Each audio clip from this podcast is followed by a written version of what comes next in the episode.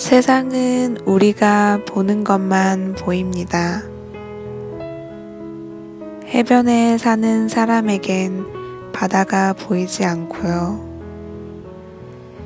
그러나 어느 저녁, 문득 바라다 본 수평선에 저녁달이 뜨는 순간, 그때서야 아름다운 바다의 신비에 취하게 될 것입니다. 세상은 내가 느끼는 것만 보이고 또 보이는 것만이 존재합니다. 우린 너무나 많은 것들을 그냥 지나치고 있습니다. 느끼지 못하고 보지 못하기 때문이죠.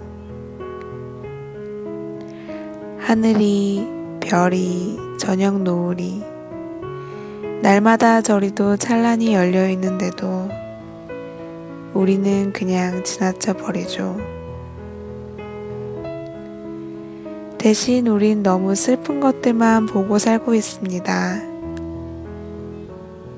너무 언짢은 것들만 보고 살고 있죠. 그리고 속이 상하다 못해 좌절하고 자포자기까지 합니다. 희망도 없는 그저 캄캄한 날들만 지켜보고 있죠. 하지만 세상이 원래 어려운 것은 아니랍니다. 우리가 어떻게 보느냐에 따라 달라질 뿐이죠. 반컵의 물은 반이 빈 듯 보이기도 하고 반이 찬 듯 보이기도 합니다. 비었다고 울든지 차 있다고 웃든지 그건 당신의 자유이죠.